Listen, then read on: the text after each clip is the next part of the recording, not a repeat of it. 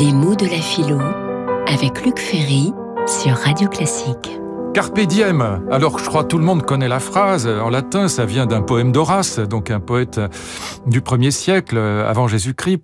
Carpe diem. Donc ça veut dire littéralement, en fait si je traduis littéralement, ça veut dire broute le jour.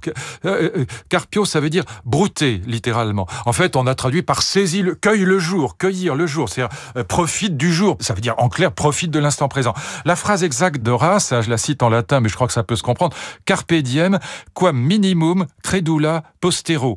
littéralement, ça veut dire saisis le jour, broute le jour, saisis le jour, saisis l'instant présent, en te préoccupant au minimum du jour qui vient. Hein. quoi minimum credula postero. Alors c'est au féminin credula parce que ça s'adresse à une femme. Le poème d'Horace s'adresse à une femme, à une certaine Leuconoé, mais je laisse ça de côté. L'essentiel, l'idée, elle est très profonde. On la trouve déjà chez Homère, on la trouve chez les stoïciens, on la trouve chez les épicuriens, on la retrouvera chez Nietzsche qui lui a une autre formule latine mais qui dit la même chose et amor fati, aime ce qui est là. Carpe diem, c'est exactement la même idée et c'est l'idée que deux mots pèsent sur la vie humaine qui sont le le passé et le futur. C'est toujours cette même idée qui traverse la philosophie grecque, qu'on trouve déjà chez Homère, encore une fois, qu'on retrouvera aussi dans les sagesses d'Orient, par exemple dans le bouddhisme ou le taoïsme. C'est l'idée que deux mots donc pèsent sur la vie humaine, deux mots MAUX, hein, euh, le passé et le futur. La nostalgie nous tire en arrière, le futur nous tire en avant. Le futur, c'est l'espérance. On espère que ça ira mieux après. Hein. Chez Homère, dans l'Odyssée, Ulysse est toujours dans la nostalgie d'Ithaque et de Pénélope, hein, de son palais et de sa femme il est dans la nostalgie d'Ithaque, il est dans l'espérance d'Ithaque, il n'est jamais dans l'amour d'Ithaque parce qu'il est en guerre, il est en voyage, il n'est pas chez lui, il n'est pas at home, comme on dit en bon français, euh, dans son Heimat, comme on dit en allemand, et donc euh, toujours cette même idée, home, Heimat, euh, chez soi, instant présent, carpe diem, amor fati. Tout ça se rejoint.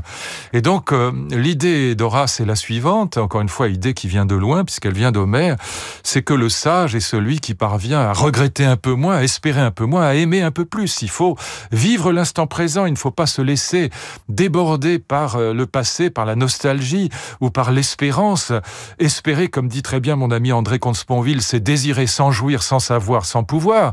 Espérer, par exemple, la santé ou espérer la richesse, ça veut dire qu'on est malade ou qu'on est pauvre et qu'on ne sait pas, euh, qu'on ne peut pas et qu'on ne devenir euh, sain ou devenir riche. Et donc on est dans l'ignorance, dans l'impuissance et dans, le désir non satisfait. Donc l'espérance est un, grand mal, euh, comme la nostalgie est un grand mal. Ça nous empêche d'habiter le présent, ça nous empêche de carpe diem, ça nous empêche de saisir l'instant, de saisir le jour, en se préoccupant le moins possible du jour qui vient. Voilà la, la sagesse des anciens exprimée en deux mots euh, bien connus, mais qui, encore une fois, viennent des odes d'Horace, et vous pourrez le retrouver facilement dans euh, les poèmes de ce poète latin.